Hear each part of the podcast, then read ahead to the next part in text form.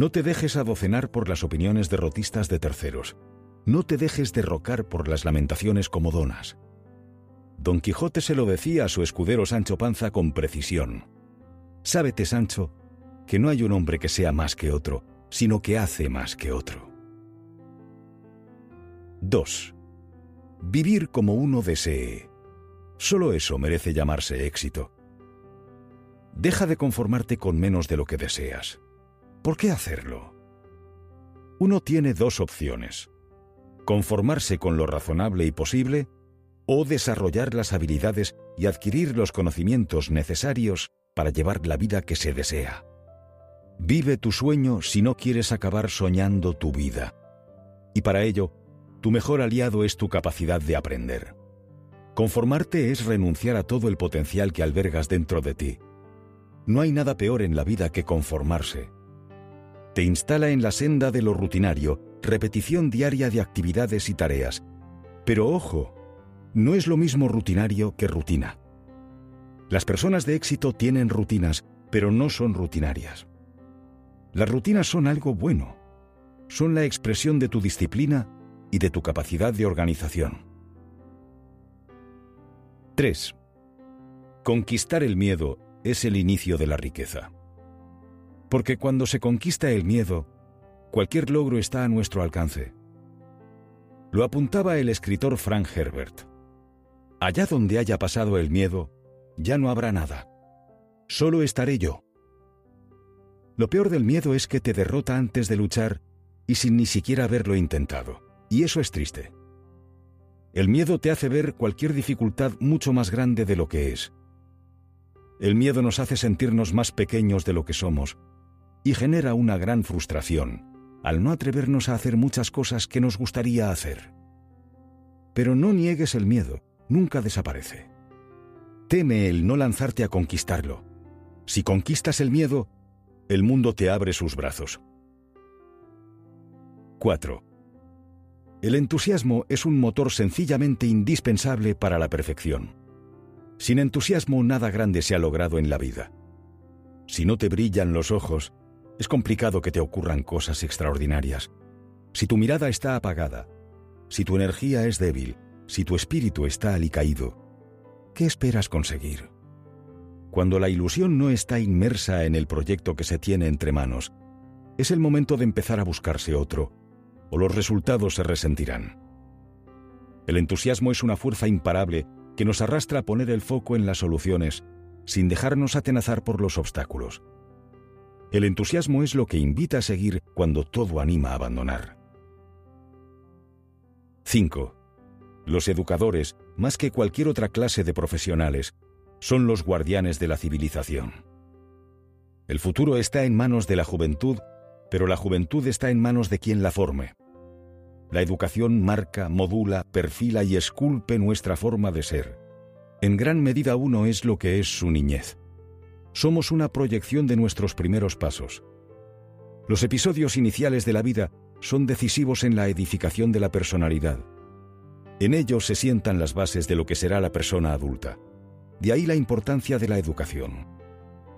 En Utopía, Tomás Moro escribía, Si vos toleráis que vuestro pueblo esté mal educado y sus modales corruptos desde la infancia, y después los condenáis por los crímenes a los que su primitiva educación les ha abocado, se llega a la terrible conclusión de que primero los hacéis ladrones y los castigáis después.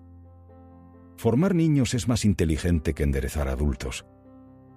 Modificar algo casi siempre es más complicado que construirlo desde cero. 6.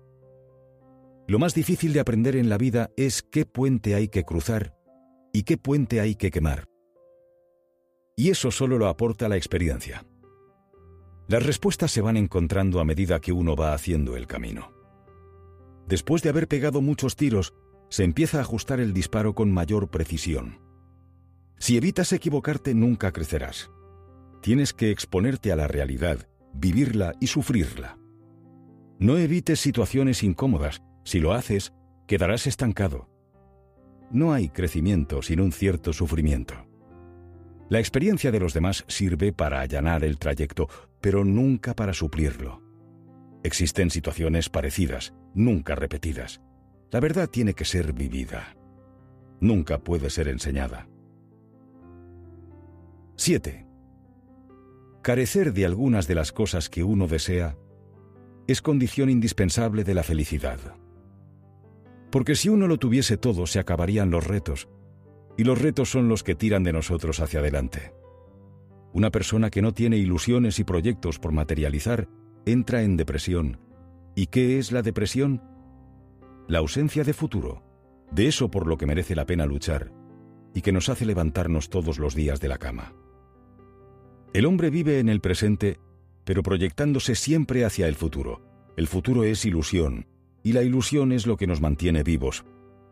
Una persona sin ilusión no vive, sobrevive, está derrotada de antemano, disecada de espíritu. Sin alicientes, la sensación de vacío es grande. Sin ilusión, la persona existe en cuerpo, pero no en alma. 8. Gran parte de las dificultades por las que atraviesa el mundo se deben a que los ignorantes están completamente seguros y los inteligentes llenos de dudas. Lo que demuestra de nuevo que tener fe en lo que uno hace, aunque sea equivocado, es a veces suficiente para avanzar.